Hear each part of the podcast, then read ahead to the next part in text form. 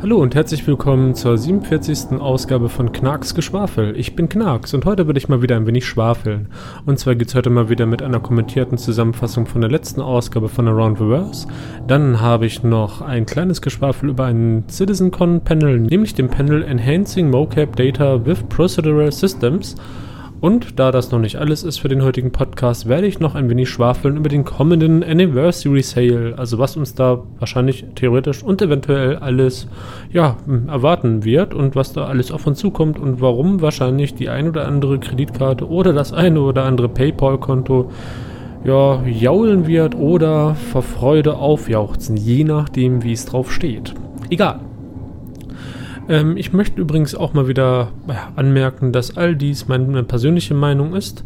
Das heißt übrigens auch, ich habe keinen hundertprozentigen Anspruch auf eine absolute Vollständigkeit, was wiederum auch bedeutet, dass ich durchaus das eine oder andere vergessen haben könnte. Ähm, wenn das der Fall ist und, und ihr seid der Meinung, ich muss auf jeden Fall das eine oder andere definitiv mal richtigstellen oder etwas korrigieren, ähm, ja, könnt ihr mir das natürlich gerne schreiben unter der E-Mail-Adresse knarks.gmx.de und da ansonsten natürlich auch im Spektrum. Äh, ja, da könnt ihr übrigens mir auch gerne Lob oder Kritik oder ja, Programmwünsche sozusagen mal mitteilen. Ähm, ja, wenn ihr etwas habt, worüber ich mal gerne schwafeln möchte oder wo ihr gerne meine Meinung zu haben möchtet, schreibt mir das gerne. Ich gehe darauf sehr, sehr gerne ein. So, äh, übrigens eine kleine Entschuldigung, dass der ja, Podcast jetzt erst am Montag äh, rauskommt. Ich war am Wochenende in Frankfurt, wo ich am Freitag einen Besuch bei dem Foundry 42 Studio hatte, also CIG Studio.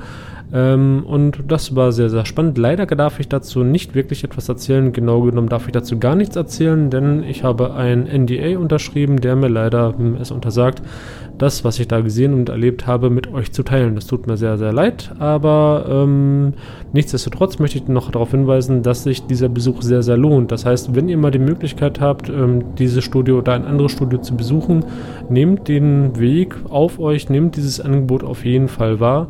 Ähm, es war eine sehr, sehr interessante Führung und ähm, es hat zumindest uns oder mir oder der ganzen Gruppe, mit der ich da war, ähm, viel, viel Informationen gegeben und viel, viel schöne Sachen ja, wurden uns dort auch entsprechend gezeigt. Also, jetzt aber mal genug mit dem gesamten Vorgesabbel oder Vorgeschwafel. Fangen wir mal an mit meiner kommentierten Zusammenfassung von Around Reverse und dabei wünsche ich euch auf jeden Fall schon mal viel Vergnügen.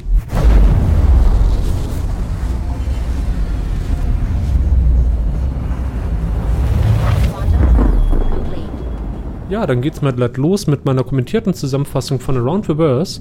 Ähm, kleine Anmerkung meinerseits, ich werde keine Zusammenfassung von der Burndown-Sektion in Around Reverse ja, vornehmen oder durchführen.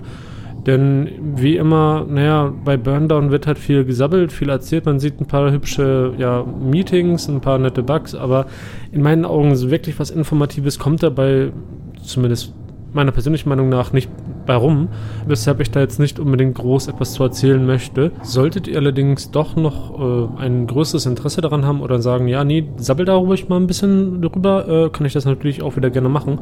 Aber wie gesagt, momentan hm, lasse ich da erstmal ein bisschen die Verlassen weg weil ich halt meine, dass da nicht wirklich was rumkommt. Egal, machen wir mal wirklich weiter, oder fangen wir mal, besser gesagt, wirklich mal mit an, mit meiner Zusammenfassung äh, von Around Reverse.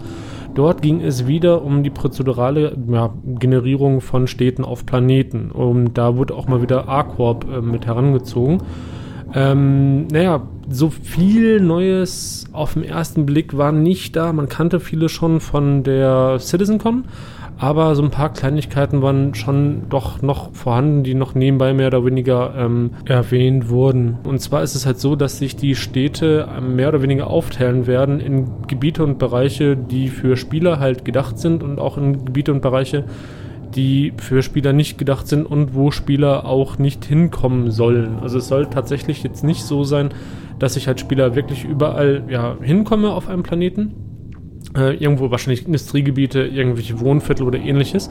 Und ähm, ja, ich persönlich finde das jetzt nicht unbedingt schlimm, wenn man nicht wirklich in alle Gebiete irgendwo reinkommt, denn äh, es ist auch irgendwo so ein bisschen, ja, in meinen Augen überflüssig, wirklich überall hinkommen zu wollen oder ähnliches oder hinkommen zu müssen. Ähm, denn auf der einen Seite ist es halt einfach Ressourcen, was verschwendet wird in meinen, also in meiner Wahrnehmung einfach von Seiten CRG, wenn wirklich auch das kleinste Wohnloch ausgestaltet werden muss.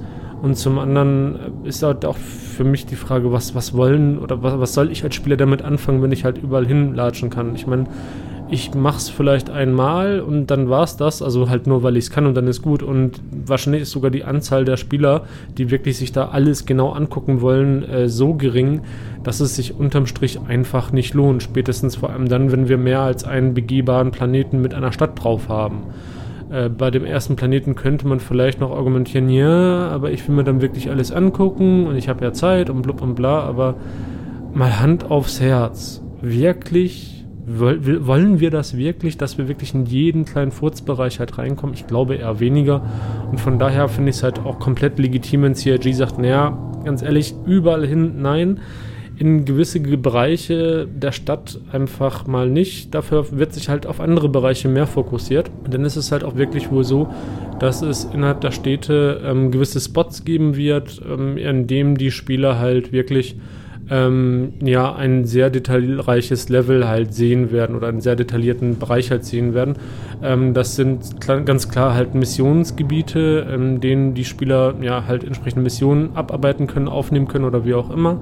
Dann gibt es da halt ganz klar noch die Landezonen und halt ähm, wahrscheinlich noch so, so ein paar Zonen fürs Handeln oder sowas, die halt fürs Handeln oder sowas, die halt speziell ausgearbeitet sind und ähm, denen halt dann tatsächlich und durchaus mehr Liebe ja, zuteil geworden ist. Ähm, und das finde ich in der Art und Weise dann tatsächlich in irgendeiner, ja, sagen wir mal, Art und Weise sinnvoll und besser. Denn ähm, ich finde es halt echt ein bisschen sonst bekloppt, wenn man wirklich sagt, nee, ich will jetzt da überall hin und dann dann lieber so, dass halt gewisse Spots in dieser Spielwelt wesentlich mehr Details ähm, bekommen, äh, allerdings dafür an anderen Ebenen oder in anderen Bereichen halt mehr oder weniger mit den Details ein wenig gespart wird. Äh, das soll jetzt übrigens nicht bedeuten, dass diese Bereiche, die halt nicht so detailliert ausgearbeitet sind, dann hässlich werden oder einfach lieblos werden. Äh, davon gehe ich ehrlich gesagt nicht aus. Ich gehe mal davon aus, dass wenn man rüberfliegt und ähnliches, da auch noch sehr viel drauf sehen wird, auch durchaus Leben dort wahrnehmen wird. Man wird halt nur nicht zu Fuß am Ende des Tages hinkommen, was wie gesagt in meinen Augen komplett legitim ist. Ähm, bei den Städten ist nämlich halt auch wie immer eines sehr wichtig. Was bringt mir die tollste Stadt, die schönste Stadt mit den schönsten Innenräumen, wenn kein Leben drin ist? Und von daher äh, muss man immer im Hinterkopf behalten, alles muss ja mit Leben versorgt werden. Und mit Leben meine ich in diesem Falle nicht nur unbedingt Spieler, sondern auch schlicht und ergreifend ähm, Nichtspielercharaktere.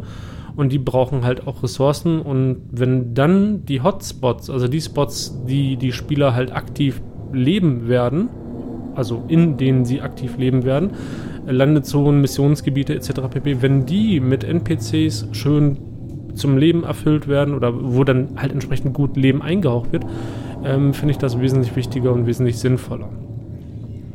Jo, das war so das eine, was sehr interessant war. Dann wurde auch noch ein bisschen erwähnt, dass es ja bei den menschlichen Städten halt, ähm, da ist man wohl schon relativ weit, aber naja, wir haben auch noch außerirdische Städte, äh, also Alien Cities.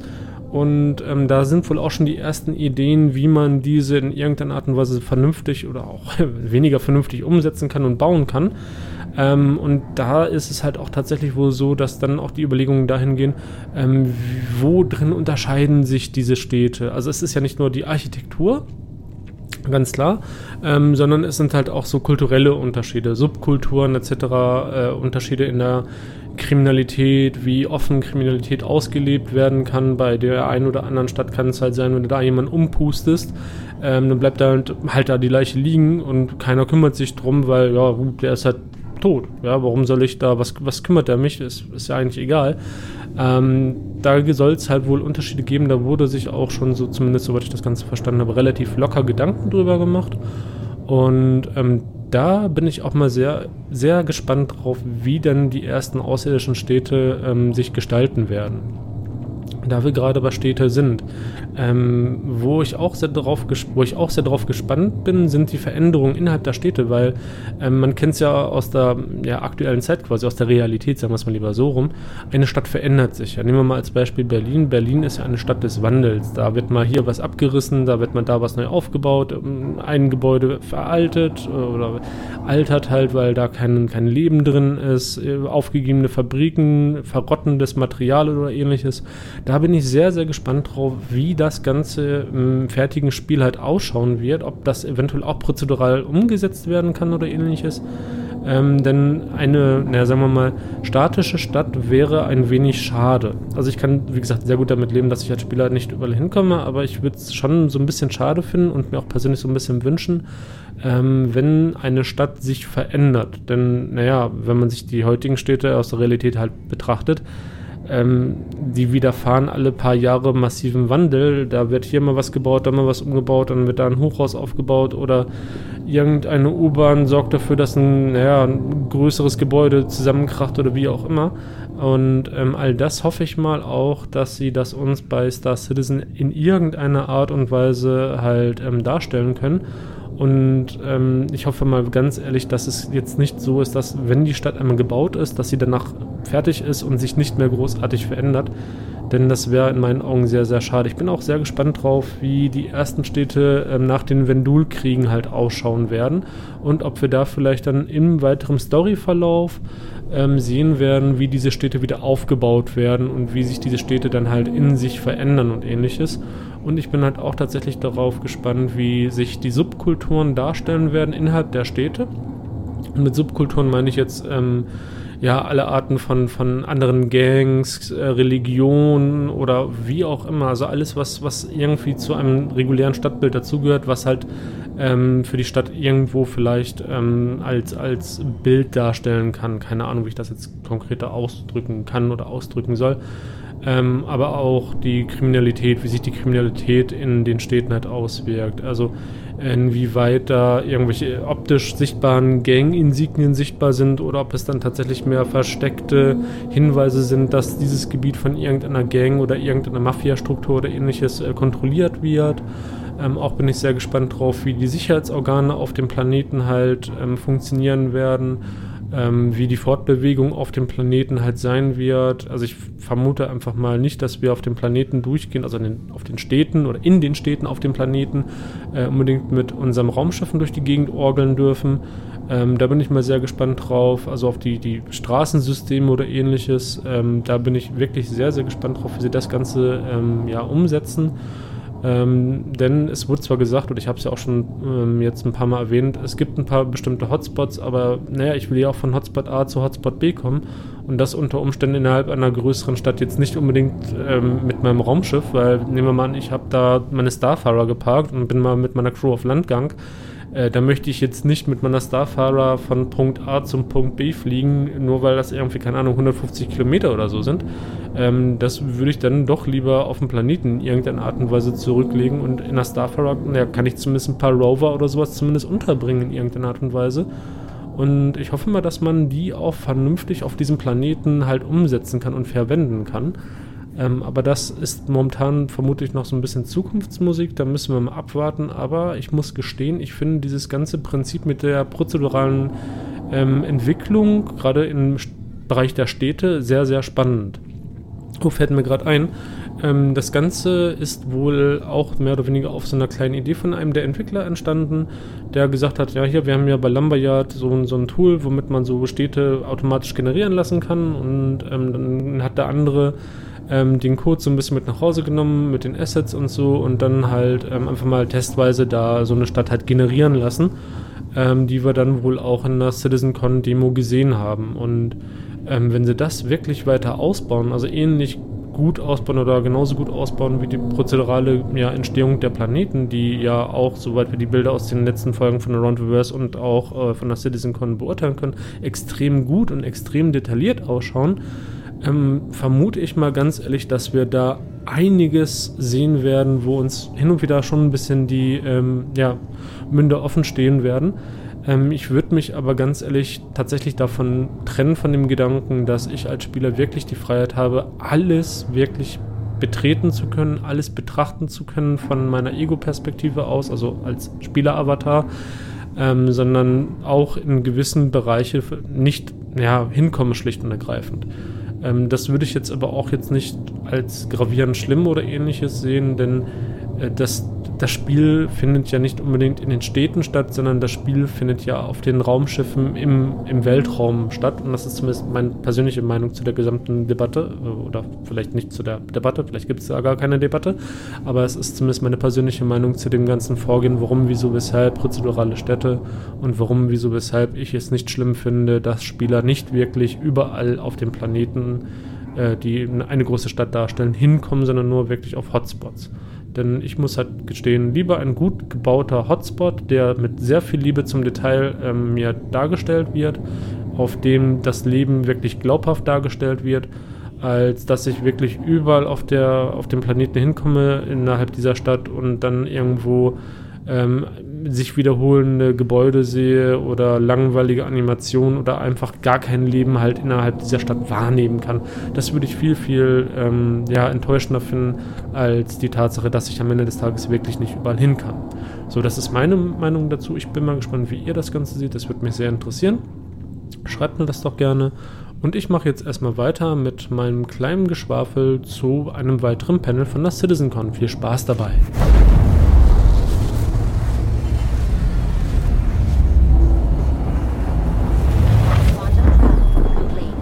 Ja, dann geht's mal weiter mit meinem kleinen Geschwafel zu der CitizenCon 2947 und zwar mit dem Panel Enhancing Mocap Data and Procedural Systems, beziehungsweise korrekterweise Enhancing Mocap Data with Procedural Systems. Entschuldigung, mein Fehler. Ja, was wird uns da alles Schönes gezeigt? Unterm Strich ähm, interessante Tools und Systeme, die uns mehr Immersion bieten. Ähm, es wurde am Anfang uns gezeigt, wie die Technologie entstanden ist oder welche Technologie auch verwendet wird, ähm, damit NPCs unserem Spielercharakter folgen. Naja, sowohl Squadron 42 wie auch Star Citizen naja, ist halt ein First-Person-Spiel, sagen wir mal so rum, und soll halt auch ähm, dir eine gewisse Freiheit geben. Das bedeutet halt auch, dass du als Spieler ähm, nicht unbedingt immer in Front von einem NPC stehen wirst oder stehen musst, ähm, sondern dass sich das Ganze halt auch in Bewegung abspielen wird. Also mit Bewegung meine ich Interaktionen in Bewegung. Sprich, du hast ein Gespräch mit einem NPC und bist dann da gerade irgendwie auf dem Weg zur Brücke oder was auch immer. Ähm, oder der NPC ist in Bewegung, während er dir irgendwas sagen möchte und äh, dann wäre es halt immer so ein bisschen uncool, sage ich mal so rum, wenn der NPC einen halt nicht in irgendeiner Art und Weise anschaut, äh, sprich wahrnimmt oder ähnliches. Ähm, das ist halt in dem ersten Bereich des Panels uns gezeigt worden. Das finde ich halt auch irgendwo schon ein bisschen wichtig, denn wenn ich nicht wahrgenommen werde oder wenn mein Avatar halt nicht wahrgenommen wird von dem NPC, dann ist das so ein leichter Dealbreaker. Oder wenn ich dann halt nur in einer bestimmten Position halt mit dem NPC interagieren kann, äh, wenn er mich damit nur wahrnehmen kann oder sowas, ist das halt auch ein bisschen scheiße, sagen wir es mal lieber so rum. Ähm, von daher ist das schon ein ziemlich cooles Tool gewesen.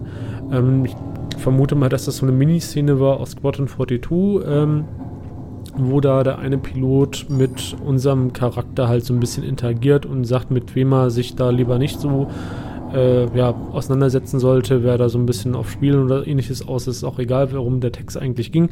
Das Wichtige und Interessante war, dass halt ähm, verschiedene Technologien uns gezeigt wurden, mit denen die Interaktion oder die, die ähm, Gesichtsanimation etc., die Augen, der Augenkontakt und so ähm, von NPC und Avatar unseres äh, Charakters halt ähm, wunderbar ja, durchgeführt wurde. Also dass man da wirklich eine Immersion halt wirklich hatte und sich nicht irgendwie vorkam, als ob das Ganze irgendwie so ein bisschen steif daherkommt oder einfach so, naja, als ob unser Gesprächspartner eher mit einer Wand sich unterhält, sondern uns immer im Fokus seines Blickes behält, auch hin und wieder mal den, den, die Augen auf zumacht und ähnliches, auch wenn wir uns mal kurz aus dem Blickfeld rausbewegen, dass er sich dann nicht gefühlt den Hals bricht, sondern ähm, wenn er uns dann wieder wahrnimmt, dann wieder halt auch den Blick auf uns richtet, beziehungsweise unseren Blick halt auch sucht, etc. pp. Und das fand ich unterm Strich schon mal ziemlich, ziemlich spannend. Und da ging es weiter in dem Panel mit den Bewegungsanimationen. Und jeder von uns kennt es wahrscheinlich, wenn er schon mal die aktuelle Version Star Citizen gespielt hat, 2.6.3. Ja, ich sag mal, die Animationen der Bewegung sind äh, interessant. Und das liegt halt schlicht und ergreifend daran, dass es alles äh, ja, flache Ebenen wohl sind. Also auch Treppen und ähnliches sind jetzt nicht als Treppen wahrgenommen oder werden halt nicht als Treppen wahrgenommen, sondern halt auch als flache Bereiche. Naja, auf denen unser Charakter halt rauf und runter geht. Und das sieht halt so, wenn man mal ehrlich ist, richtig, richtig mies aus. Genauso ist es halt, dass unser Charakter nicht über kleinere Bordsteine oder ähnliches ja, rübergehen kann, schlicht und ergreifend. Da kann durchaus schon mal der Fahrstuhl der Constellation, der ja keine Rampe hat, also der, der Personenfahrstuhl, sagen wir mal, äh, zu einer richtigen Hürde werden, dass man da wirklich draufspringen muss oder mit Anlauf gegenlaufen muss, weil ansonsten ist es halt leider wohl physikalisch so. Das, das ist halt höher und deswegen kann ich da nicht rauf. Also technisch gesehen springen, Bums. Und naja, sagen wir mal, das kann man machen, ist aber scheiße. So, Punkt. Also das kann man einfach auch nicht schönreden. Und da wurden uns halt in dem Panel auch gezeigt, wie sie da diese Animation halt aufgebohrt haben. Zum einen haben sie auch aufgebohrt die Animation bei, bei Schrägen, weil die jetzige schräge Version, also wenn unser Charakter schräg geht, ist tatsächlich, dass die Füße mehr oder weniger zum Teil in die Treppen oder ähnliches reinbagen, was dann ziemlich skurril ausschaut. Und die Lumberyard Engine soll wohl halt, oder was heißt soll, sie bietet halt auch die Möglichkeit, den Charakter ähm, so zu animieren, dass, es, dass er halt vernünftig schrägen rauf und runter laufen kann. Und ähm, das wurde halt dann umgesetzt und das hat halt für ein paar Besonderheiten oder für ein paar Probleme gesorgt. Und zwar, ähm, dass sich dann die Beine nicht verknoten oder dass es dann zu Clipping-Fehlern durch die Ausrüstung oder ähnliches kommt. Also dass das Sturmgewehr dann dummerweise oder die Pistole dann dummerweise im Bein steckt oder ähnliches. Also musste da halt auch entsprechend viel Arbeit reingesteckt werden. Ähm, dann wurde aber auch noch hingegangen und gesagt, okay, wir wollen aber auch, dass die Spieler mit ihren Avataren halt halbwegs vernünftig ähm, ja, über Stock und Stein gehen können. Also unebenes Gelände, sagen wir mal. Mit unebenem Gelände ist jetzt nicht nur Planetengelände gemeint, wo ein paar Steine oder sowas rumliegen. Klar, das logischerweise auch.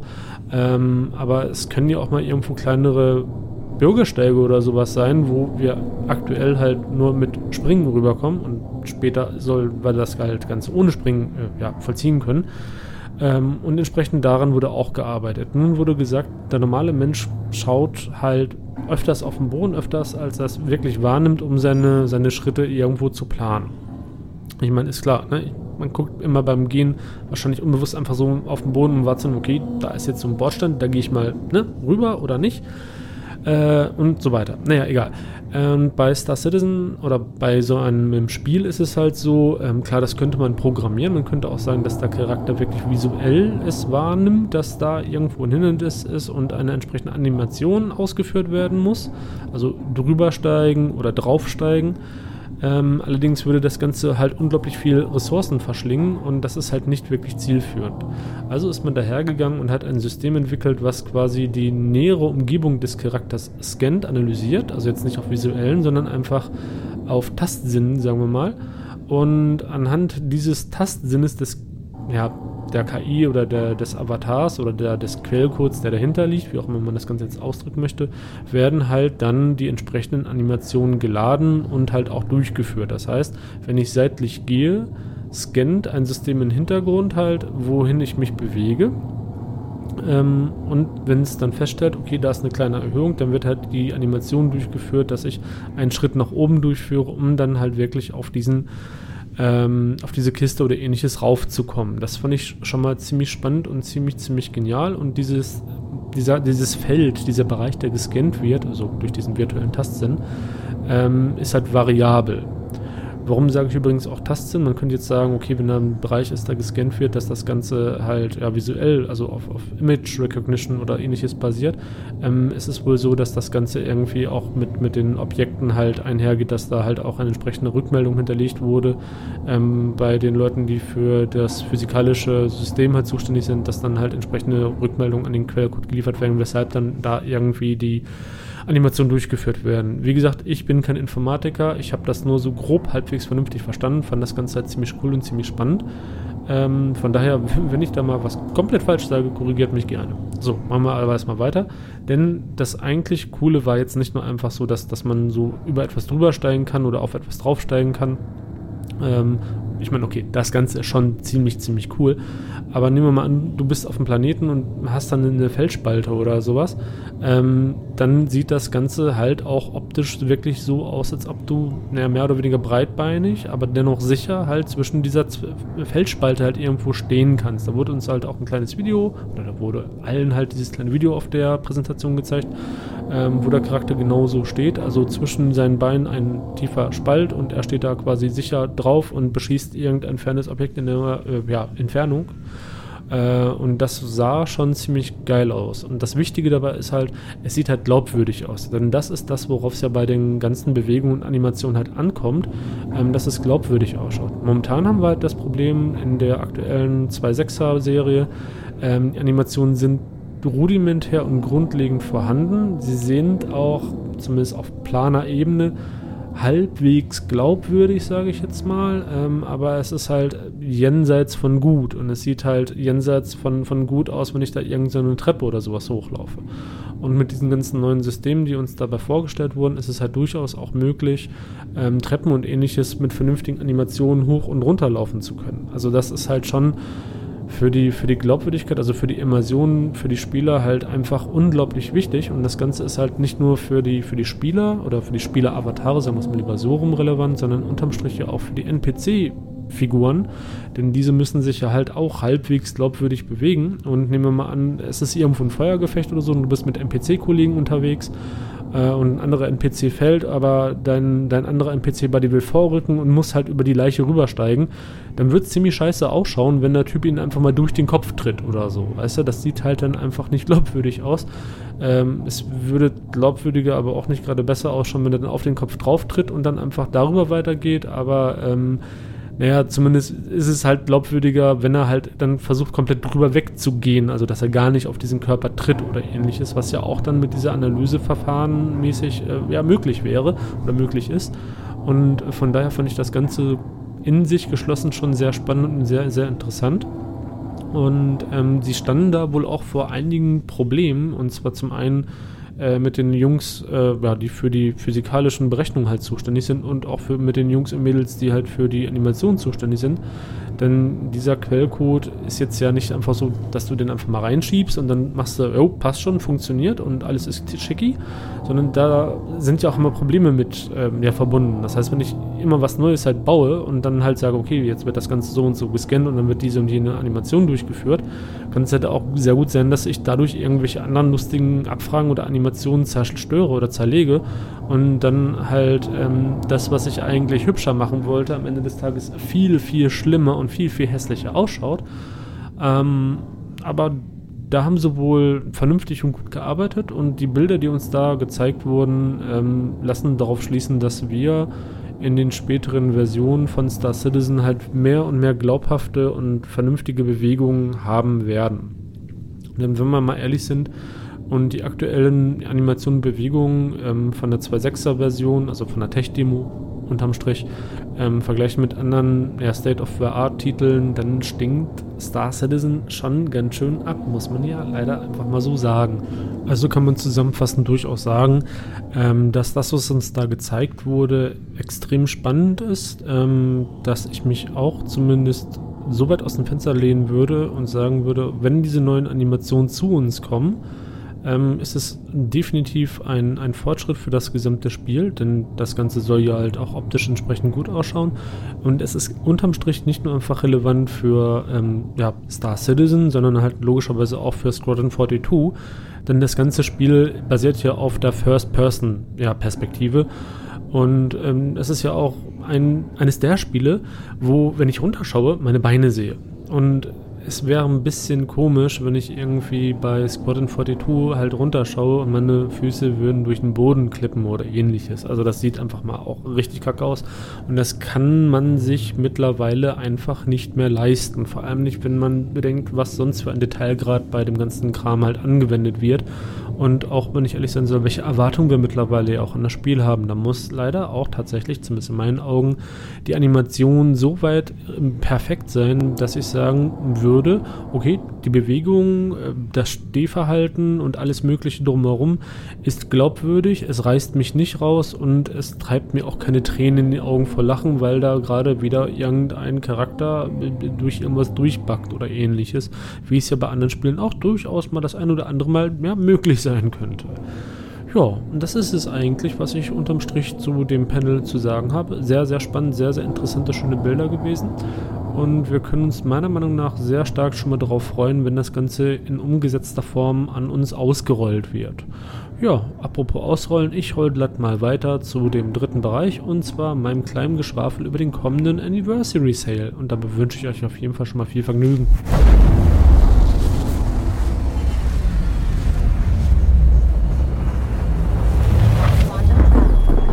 Ja, dann geht's mal los mit dem letzten Teil meines heutigen Podcasts. Und zwar mit ja, dem Anniversary Sale und meinem kleinen Geschwafel darüber. Denn der nächste Sale steht vor der Tür. Und äh, was ist eigentlich bei dem Sale so besonders?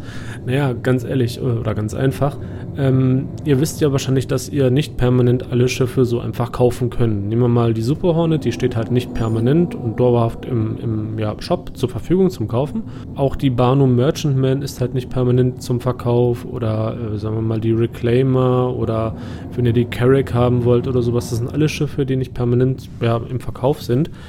Und ähm, ja, beim Anniversary Sale ähm, könnt ihr da mal wieder zuschlagen, wenn ihr so ein Schiffchen haben wollt. Das heißt, eure Kreditkarte oder eure, euer Paintball-Account wird weinen, die bessere Hälfte wird sauer sein oder auch nicht, oder sie wird einen guten Grund haben, um sich mal wieder sehr solide mit Schuhen und Klamotten eindecken zu können, denn wenn ihr halt ein Schiff für mehrere hundert Dollar kauft oder mehrere hundert Euro kauft, könnt ihr sehr schlecht meckern, wenn sie sich dann ein paar Schuhe für ja, in einen ähnlichen Preis, sagen wir mal, kauft. Denn über die Nützlichkeit von beiden kann man durchaus in beiden Fällen streiten, das ist ganz klar. Ähm, was können wir dann etwa so erwarten? Also CIG hat uns schon mal so einen, so einen groben Plan halt verraten, ähm, vom 24. bis zum 4. Dezember, also vom 24. November bis zum 4. Dezember läuft dieser Verkauf. Und ähm, das Ganze ist halt ja, in Tagen aufgeteilt. Und jeder Tag hat eigentlich so einen Schiffshersteller im Fokus.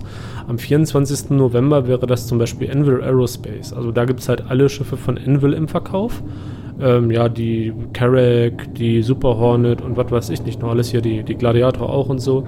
Am 25. November gibt es dann die Schiffe von Aegis, also Saber und alles mögliche. Der 26. Ähm, ja, November ist halt ja, Bodenfahrzeuge und Alienschiffe. Ähm, bei Alienschiffen wird es ein bisschen interessant, da wird es wahrscheinlich auch wieder mal die Prowler geben, ein Vendul-Schiff, die Blade und halt äh, die ganzen Banu-Schiffe und na klar, zusätzlich logischerweise noch die ganzen Bodenfahrzeuge, wenn ihr da nochmal zuschlagen wollt. Am 27. November gibt es dann Schiffe von Origin. Ja, die 600er Linie nehme ich mal sehr stark an und die 300er Linie ist ja sowieso schon fast durchgehend im Verkauf, äh, aber die 600er Linie kommt dann nochmal wieder im Verkauf. Vielleicht gibt es dann auch nochmal die 890 Jump zu kaufen, das müssen wir abwarten. Am 28. November gibt es Schiffe von Consolidated Outland und das finde ich ein bisschen interessant, ähm, denn eigentlich war Consolidated Outland bei den vorherigen Anniversary Sales immer so ein bisschen, naja, sage mal, ein schmückendes Beiwerk bei irgendeiner Art von anderem Sale und die haben jetzt wahrscheinlich bedingt durch die Pioneer ein so großes Line-Up bekommen, ähm, dass man jetzt den auch einen eigenen Tag gewidmet hat. Am 29. November gibt es Schiffe von Robert Space Industries. Ähm, da möchte man jetzt sagen, ja, das ist aber ein bisschen komisch, weil ein Großteil der Schiffe ist ja schon eigentlich im permanenten Verkauf, also die ganzen Constellation-Schiffe etc. pp. Ja, das ist richtig, aber es gibt ja noch ein paar andere Schiffe von RSI. Äh, nehmen wir mal an, du möchtest ein kleineres Großkampfschiff haben. Naja gut, kleineres Großkampfschiff klingt interessant. Egal, die Polaris könnte da vielleicht auch wieder zum Verkauf stehen. Ähm, das Schiff ist sonst vorher noch nicht wieder im Verkauf gewesen. Ähm, von daher, das wird da spannend. Könnte ich mir durchaus vorstellen, dass es das Ganze da geben könnte. Aber auch so etwas wie die Phoenix von der Constellation-Serie könnte da durchaus im Verkauf sein. So, am 30. November geht es dann weiter mit Misk. Also wenn du mal wieder eine kleinere Hull haben willst, so eine kleine Hull E, so in der größten Dimension wie den Javelin-Zerstörer, kannst du da mal wieder zuschlagen. Und am 1. Dezember geht es mit Drake dann weiter. Auch die Drake-Schiffe sind, naja, bis auf die Cutlass alle sehr stark limitiert gewesen. Also limitiert nicht in der Anzahl, sondern in den Verkäufen. Äh, die Buccaneer dürfte da im Verkauf sein. Und wenn du einen kleinen, soliden Transporter haben willst, auch die Caterpillar. So, das war es jetzt erstmal mit den ganzen Schiffsherstellern. Und vom 2. Dezember bis zum 4. Dezember sind alle Hersteller nochmal im Sale-Bereich, äh, ja, im Verkauf, sagen wir es mal lieber so rum. Gut, ähm, kommen wir noch zu einer kleinen Besonderheit, die ich mir sehr gut vorstellen kann, was wir erwarten können bei den einzelnen Tagen, beziehungsweise vom 2. bis zum 4. Äh, Dezember an, an Spezialpaketen. Ähm, es war in der Vergangenheit nämlich sehr oft ja, der Fall, dass ähm, CIG ein paar, ja, sagen wir mal, ähm, spezielle Deals ja, geschnürt hat für uns Bäcker. Was meine ich damit? Na, damit meine ich unterm Strich ähm, solche ja, Schiffsdeals oder Game Packages, ähm, wo mehrere Schiffe halt drin sind, wie zum Beispiel das UE Exploration Pack. Äh, da ist halt die Carrack drin, die Terrapin und noch irgendein Bodenfahrzeug drin gewesen. Oder das Combo Armada Pack, ähm, was halt ja eine Idris und ein paar andere größere oder kleinere Schiffe halt beinhaltet. Ähm, diese Pakete könnten für den einen oder anderen von euch durchaus interessant sein, denn diese Pakete sind meistens ein klein wenig günstiger, als wenn man sich die gesamten Schiffe irgendwo oder irgendwie halt einzeln zusammen kauft. Und ähm, von daher dürfte das durchaus schon mal interessant sein. Also zumindest gehe ich mal davon aus, schlicht und ergreifend, dass wieder vernünftige Deals zusammengestellt werden oder halt von den ähm, einzelnen Anbietern, also Aegis, äh, RSI oder, oder Origin oder wie auch immer, ähm, wieder mit ein paar Packages ums Eck schlawinern, ähm, wo halt ein Großteil der Schiffe halt drin enthalten sind ähm, und halt ja zu einem sagen wir mal, leicht, ja, leicht reduzierten Preis, so macht es eigentlich am, meisten Sinn. Also günstig möchte ich jetzt nicht sagen, ähm, das wird bei vielen auch mehrere hundert oder ein paar tausend Euro kosten, ähm, aber für den einen oder anderen kann oder könnte es durchaus interessant sein.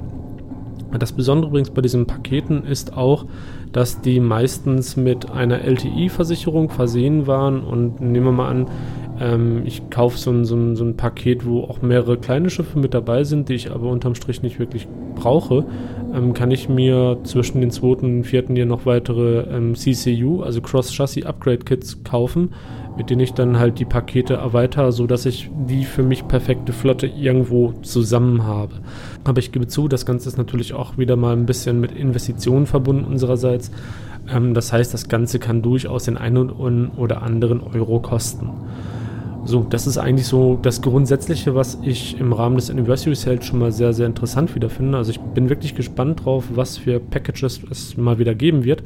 Ähm, ich kann mir durchaus auch vorstellen, dass ein paar ähm, ja, Neulingspakete halt auf den Markt geschmissen werden. Also das sind so ähm, Pakete, da ist so ein Game Package halt drin, Star Citizen ganz normal und äh, Aurora oder eine Mustang. Ähm, und die kosten keine Ahnung, 30 Euro oder sowas nur. Die sind halt dafür gedacht, dass ihr die kauft und unterm Strich an andere Freunde oder sowas verschenkt, so zu Weihnachten oder weiß der Geier. Ähm, da könnte man dann mal gucken, ob man da vielleicht das eine oder andere für einen guten Kumpel noch abgreifen könnte, den man dann auch mit dem Star Citizen Virus in irgendeiner Art und Weise infizieren möchte. Hust, hust. Jo, das ist irgendwie so das, was ich so da recht spannend dran finde und worauf ich mich auch schon ein bisschen freue. Ähm, jeder Tag wird übrigens mit einem Around Reverse versehen werden.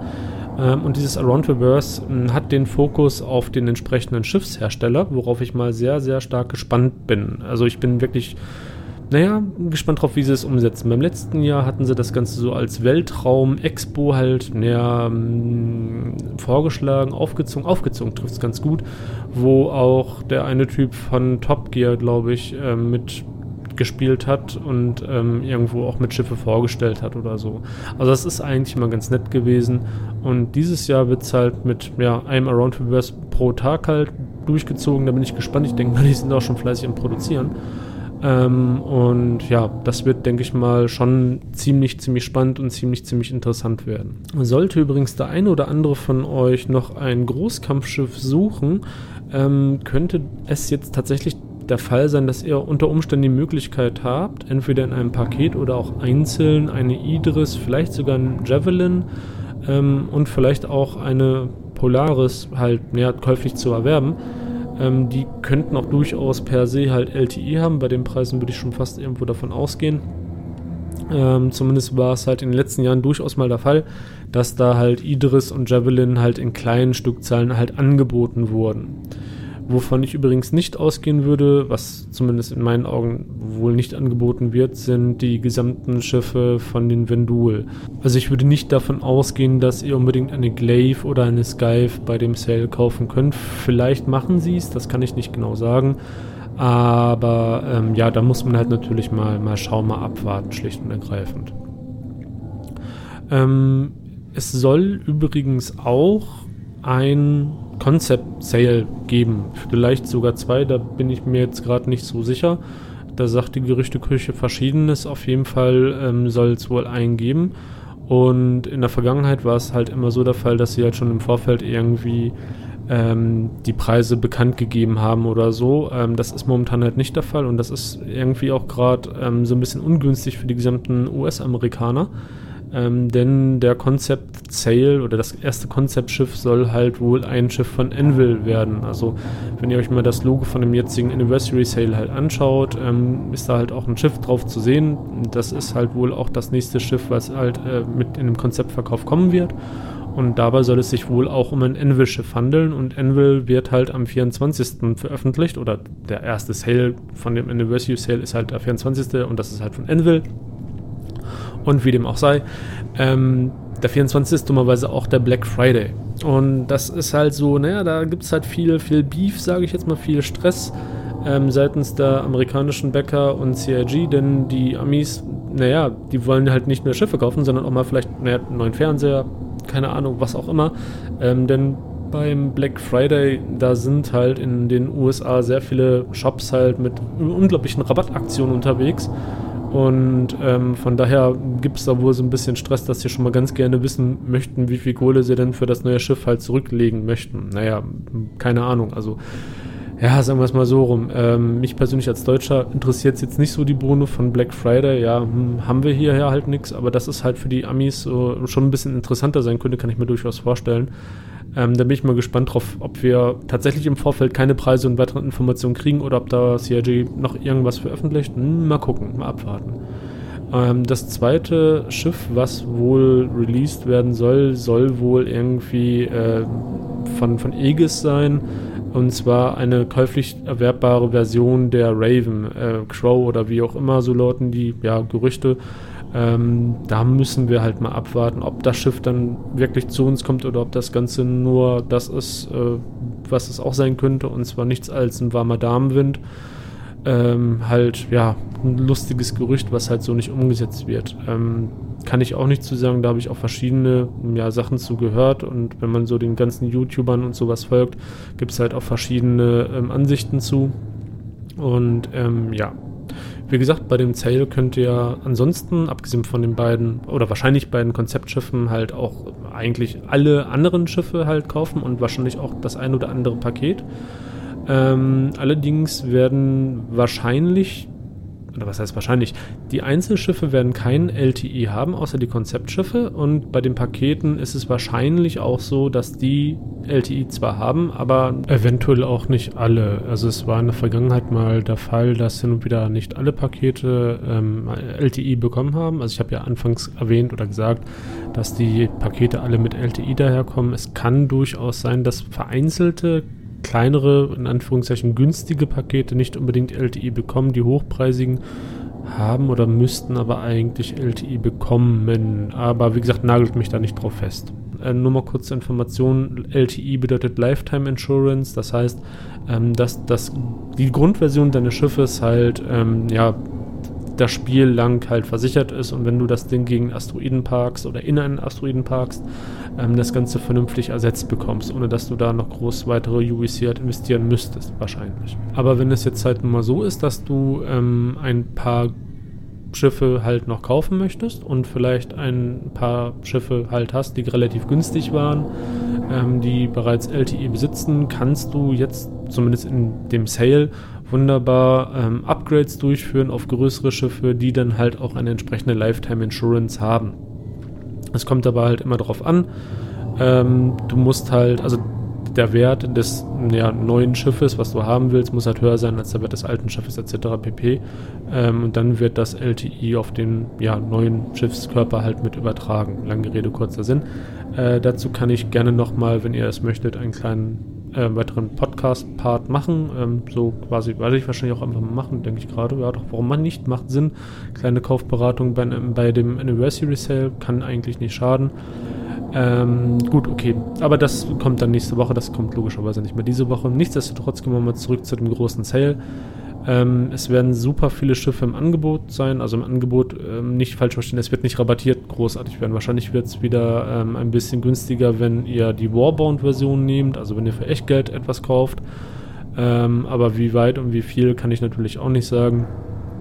Ähm, das Interessante ist halt unterm Strich, wenn es ein paar Schiffe gibt, die ihr schon immer mal haben wolltet, um euer Line-Up irgendwie ja, auszubauen oder zu vervollständigen zum Start des Spiels, ist jetzt mal wieder die beste ja, Gelegenheit. Und übrigens, wenn ihr kein LTI-Token oder kein Schiff habt, was LTI hat, äh, um, um darauf abzugraden oder um von dem Schiff aus auf das größte abzugraden, ähm, die Schiffe, die ihr da kauft, werden mindestens vier Jahre Versicherungszeitraum haben. Ähm, aber ob ihr dann wirklich nur vier Jahre haben wollt oder ob euch LTI wirklich wichtig ist, das überlasse ich jedem selber. Ähm, das muss jeder halt unterm Strich für sich selbst entscheiden. Ne? Es ist ja auch das eigene Geld, was man entsprechend investiert. Gibt es sonst noch irgendwas zu dem ja, Sale zu sagen? Ich meine eigentlich nicht. Ich denke mal, es wird sowieso dann von mir ja den kommenden Sonntag wieder ganz normal mit dem Podcast weitergehen. Jetzt heute ist ja eine kleine Ausnahme, dass das erst am Montag erscheint. Wie gesagt, ich war ja, also wie anfangs erwähnt, ich war ja in Frankfurt äh, über das Wochenende und habe da auch Foundry 42 besucht, aber das erwähnte ich ja alles schon bereits im Vorfeld, beziehungsweise am Anfang dieses Podcasts. Und ja, unterm Strich war es das eigentlich. Ne? Mehr fällt mir gerade nicht ein zu dem ganzen ja, Sale-Bereich. Dann würde ich sagen, machen wir auch für heute mal Schluss mit diesem lustigen, schönen kleinen Podcast. Ich hoffe, es hat euch einigermaßen gefallen und ihr konntet die ein oder andere schöne Information für euch da rausziehen. Ähm, wenn ihr Fragen habt oder Anmerkungen, Lob oder Kritik loswerden könnt, könnt ihr das natürlich immer gerne machen und zwar unter der E-Mail-Adresse knarks.gmx.de oder ansonsten auch gerne einfach anschreiben über Spectrum. Ich antworte da auch in der Regel ja, doch eigentlich immer recht vernünftig, hoffe ich zumindest. Ja, wie gesagt, ich habe keinen hundertprozentigen Anspruch auf eine absolute Vollständigkeit. Das heißt, es kann immer sehr gut sein, dass ich das eine oder andere vergessen haben könnte. Wenn das der Fall ist, ja, schreibt mir das auch, auch einfach. Und ansonsten würde ich sagen, war es das für heute und wir sehen uns im Verse. Tschüss.